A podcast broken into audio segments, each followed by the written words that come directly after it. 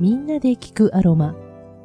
リラックスだけではなく、体や心、そしてスピリチュアルな部分に響く本物のアロマの奥深いパワーを、セラピストの原美奈子がわかりやすくお届けいたします。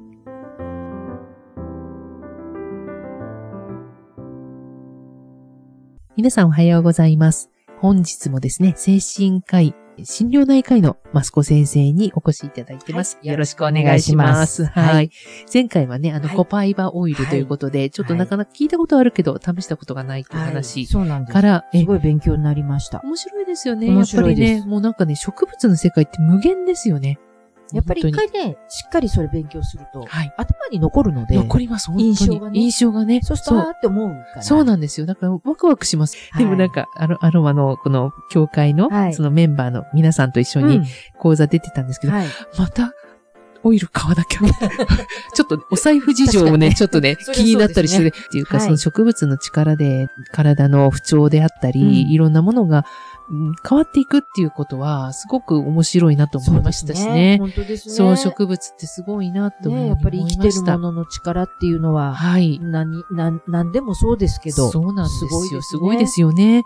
で、その時の講座のタイトルが、うん、あの、サブタイトルがですね、スローエイジングっていうようなことを言ってたんです。いい言葉ですね。いい言葉ですよね。だってもう年を取るのはしょうがないから、うん、アンチよりも、スローエイジングっていう言葉選びが私すごくやっぱり心に響いて、いつかは死と向き合わなきゃいけないっていうことを受け入れなきゃいけないっていう話をされてて、うん、なんかそれがすごく素敵だなっていう、うん、私もなんか。そうですね。うん、で、その時もう一つが、えっ、ー、と、睡眠について、うん、あの、やはりどういうふうに向き合うかっていうようなお話だったんですね。はい、で、やはりマスコ先生に聞こうと思って、ちょっと私も今日ね、その話をお伺いしようと思ったんですね。はいえー、アロマテラピーのそのブレンドの提案として、はい、不眠というのも、はい、不眠症を解消するためっていうのもありましたし、うん、あともう一つ仮眠っていうのもね、はい、仮眠症っていうの寝すぎちゃって、うん、うん、起きれない人。ね、やっぱり不眠のご相談はとても多いんですよ。まあそもそも不眠ってね、精神症状ではないんですよ。身体症状なんです。そうですね。本当ですね、うん、でも皆さん精神科とか心療内科のエリアだと思ってらっしゃいますね。まあの、いわゆる脳の内科って考えると、精神科が専門なんですよ。なるほど。脳の不具合で不眠って起こるから、なるほどそういう意味では、脳は体なので、なるほど、臓器ですから。はい。うん、だからそういう意味では、脳の内科として、その精神科で、はい。まあ、専門にはなるんですけど、なるほどね。ただ、どうしても不眠の、はい、その、きっかけとなることが、体だけじゃなくて、その精神的なこととかね、と連動しやすいから、はいはい、ね、そういうふうなイメージは強いんですけれど、はいで、その、まあ、不眠と仮眠っていうことからすると、まあ、まあ、圧倒的に不眠の方が多いと思うんですけど、そうですね。意外と仮眠って、生活への支障が大きいのそう仮眠なんですよ。そうかも。意外と。あとは、はい。危ないのも仮眠。危ない、危ないっていうのはどういう意味ででしょう？えっと、ぐって寝ちゃった時に、はい。例えばほら、トラックの。あ、そういうことか。あったじゃないですか。そうか、そうか。結局眠くてもなくて仕方がないけど。起きれないのもきついんですよ。そうですね。うん。起きていたいのに眠っちゃうって。そっか。どうしようもないので。なるほど、なるほど。で、その結果、いわゆるそういうリスクってか危ないことが起こっちゃうと大変なことになっちゃう。仮眠も意外とと注意しなきゃいけない症状なんです。なんか怠けてるって思われちゃうこともないですか、ね、結構仮眠、仮眠症っていうことで眠気がひどいというかね。仕事でうとうとしてるとね。そうです、そうです。夜寝て、寝られてんのみたいな話になってるけど、あの、本来の仮眠、本当に病的な仮眠は起きてらんないんですよ。うん、自分の意思で。そっか、うん。だからやっぱそこは病的なので、うん、はいはい、やっぱり早く、っていうことですね。早く行った方がいいです。あ、わかりました、うん、で、いろんな要因があるので、はいはい、あの、もちろん、こう、パッと寝てしまうというような病気もあれば、はい、その、最近だと、よく言われるの睡眠時無呼吸とか、要はやっぱり夜の睡眠の質が落ちてしまうので、結局夜、睡眠の質が落ちるために日中眠い。なるほど。っていうことがあると、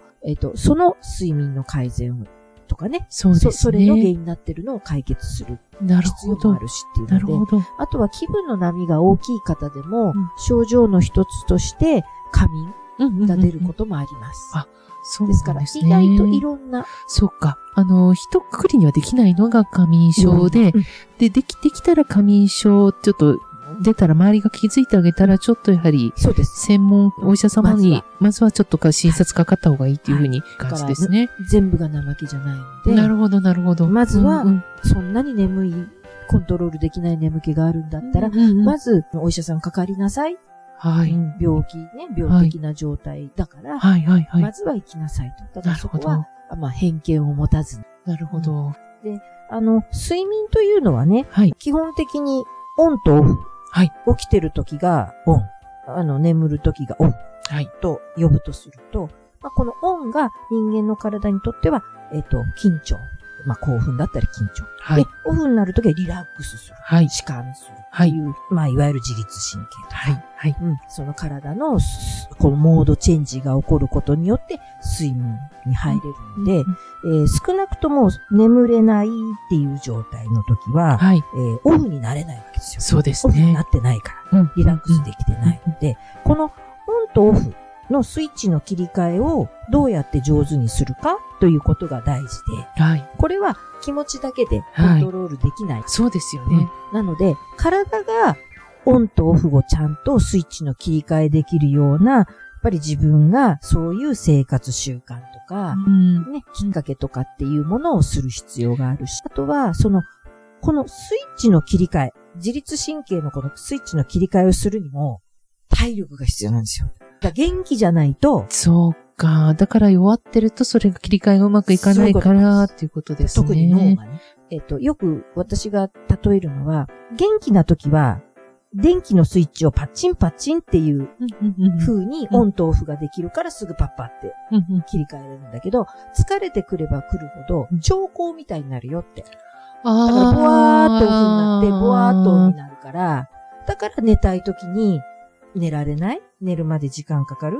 で、やっと眠れて緊張オフになったと思ったら今度起きる時間になるから、今度ボワーって起きてるから、なかなか。なんかスッキリ感もないし、ということですね。ここに、そのスイッチの切り替えにもエネルギーがいると。だから疲れれば疲れるほど眠れなくなるんです。だからそこが脳のちょっと厄介なと、ね、そうですね。うん、まあでもね、あの、今回のアロマの講座でも、まあそういう時こそぜひ、あの、アロマをね、役立ててくださいっていうお話だったんですよね。はい、強い眠気に対処するにはね、このね、成分で言うと、18、18シネオールって言うんですけど、うん、あの、呼吸器系に効く、例えばユーカリとか、うん、あとはローレルとか、はい、ローズマリー。はい。うん。なんかそういうところに入ってる。スーッとする感じ。うん、そうですね。うん、うん、がいいね。と、ちょっと、あの、ペパーミントはまたちょっと成分が違うけど、うん、でもやはりね、ペパーミントもね、ぜひ大いに活用してくださいっていう話がありました。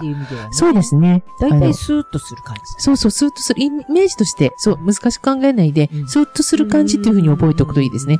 ローズマリーって、あの、脳のね、活性剤だっていうような言い方、うん、これで覚えておくと、そう、それで覚えておくといういいですよね。はい、でちょっとやる気がなくなった時とか、うん、やっぱりもう無理やりね、ローズマリーとロー、あの、やっぱりユーカリの香りをね、嗅ぐとね、あ、もうやる、やるしかない、みたいな感じになってくるんで。ユーカリの香りもそんな感じですよね。そうですね。そうなんです。うん、そうなんです。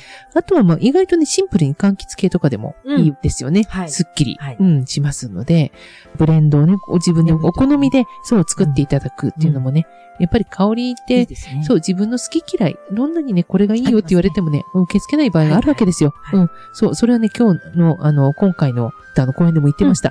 僕はね、どうしてもね、ベチバーの香りが嫌いなんだ。ね、なぜならばとか言って、おじいちゃんとか大嫌いで、自分のおじいちゃんが大嫌いで、自分のおじいちゃんがつけてた香水が、ベチバーの香りがベースになってるやつだった。だからあれだけはどうしてもすごくいいって言われても、あの、そう、そう、だからね、ここの教会の、あの、教科書ね、ベチバーはね、ちょっと、ちょっと後ろの方に、ね 市場。すごい。でもね、そんなもんかもしれないんですよ。そうですよそうなんです。ね、うん。やっぱり好き嫌いはね。そうです。当然なんです。うん、好みがあるって当然。そう。平等なんかできないもんです。はい、そうなんです、はい、でもそれはそれで良しとしようということです。でもね、そう、だから、そういった、あの、仮眠症にはそういったものを使ったらいいよということと、はい、あとね、やっぱり、不眠症は、うん、あの、オレンジとか、マンダリンとか、ぱりリラックス、ね、そう、うん。やっぱりベルガモットとかね。はい、やっぱりそういったものを使っている、やっぱりリラックスのものですよね。で、聞いた緊張をオンオフにするというきっかけ。そうですね。で、疲れれば疲れるほどね、うん、緊張が抜けなくなるんですよ。はい、はい、はい、はい。頑張んなきゃっていうそうです、そうですよね。うん、だあの意外と、あの、レモングラスとか、はい、レモンバームみたいな、うん、レモングラスって結構強いと思うんですけど、はい、でも、それでも、あの、おすすめですよっていうふうに言われてて、あ、それは私にとってはすごく意外で、はい、なんか不眠っていうとラベンダーのイメージしかなかったんですよね。ねあと柑橘系のイメージしかなかったんですけど、うん、結構あの、レモングラス、レモンバーム系を使うといいよっていうのは、すごく新鮮でした。いいですね。はい。あの、他にもね、おすすめのオイルとかたくさんありましたけれども、はい、あの、何しろ、ただ一言言えることは、香りを、はい、の寝る前に、うん、やっぱりそれをか嗅いでいただきたりとか、はい、睡眠薬の代用としてね、ちょっと一応経験、あの、ドクターの経験としてちょっと、まあ日本ではちょっと、なかなかね、代用って難しいと思うんですけど、一応アイディア、どういったことをしているかっていうことで処方してやってますっておっしゃってたのは、睡眠薬を1日目飲みます。はい。で、えっ、と、翌日はその、これに代わる、うん、えー、エッセンシャルオイルの処方で、はい、っていうの、それをまず1ヶ月間、その、交互にやるんだって。ああ、なるほど。交互にやるんだって。うん、で、それで1ヶ月目過ぎまして2ヶ月目になったら、うん、じゃあ、1日目薬、2日目、3日目はアロマで代用してみよう、みたいな感じで、そうやって少しずつ間隔を空けていくような感じでやるそうなの。私はね、よく勧めるのは、はい、えっと、まず睡眠薬どうしても必要な人は飲んで、はい、で、その代わり、一緒にアロマオイル使いなさいって言います。はい、薬物以外の方法で眠れるっていうことをいっぱい作りたいんですよ。ああ、それってなんかやっぱり脳に覚えさせていくっていうことですね。眠れたのが薬だけじゃないよっていう、その、いっぱいしておくと、薬を抜いても、はい、他ので眠れてれば、薬抜けるんですよ。それはいいかもしれないですね。支える足をいっぱい作るって。なるほど、なるほど。最初はとにかく寝れないと、足が作れないの。眠れなければ他の方法が取れないの。薬飲んででいいから、ちゃ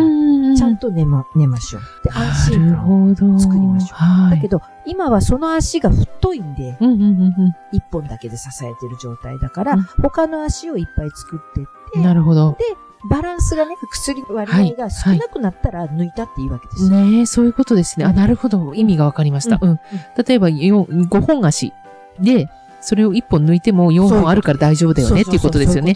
なるほどね。だから、眠るようになって安心の中で、いろんな方法をやってもらいたいんです。なるほど。あでもそうやって言ってくれるお医者さんがもっと増えればいいなと思います。いっぱいいろいろな方法があるからね。そうですよね。薬だけじゃなくてね。あの、それこそ、先週、前回のね、そう、CBD オイルもそうですしね。あの、マグネシウムのクリームとか、ね、あ、はい、はい、そうですね。うん、私も使ってます。緊張を和らげるものっていっぱいあるので。本当はだからそういうのがもっと皆さんに知られていくといいですね。はい。はい。もうぜひ、あの、マスコ先生もそういった発信を、ぜひ続けて、はい、いただければなと思います。はい、お願いします。ありがとうございます。またよろしくお願いします。ありがとうございます。この番組でお伝えしているアロマの働きを十分に体感するためにはクオリティの高いエッセンシャルオイルをセレクトしてください。信頼できるアロマアドバイザーやアロマセラピストに詳しくはご相談ください。みんなで聞くアロマではリスナーの皆さんからのご質問ご感想などをお待ちしております。ラジオ川越のホームページの番組表からみんなで聞くアロマを見つけて私のインスタやツイッターからメッセージをお寄せくださいねそれでは今日も良い一日となりますようにいってらっしゃい。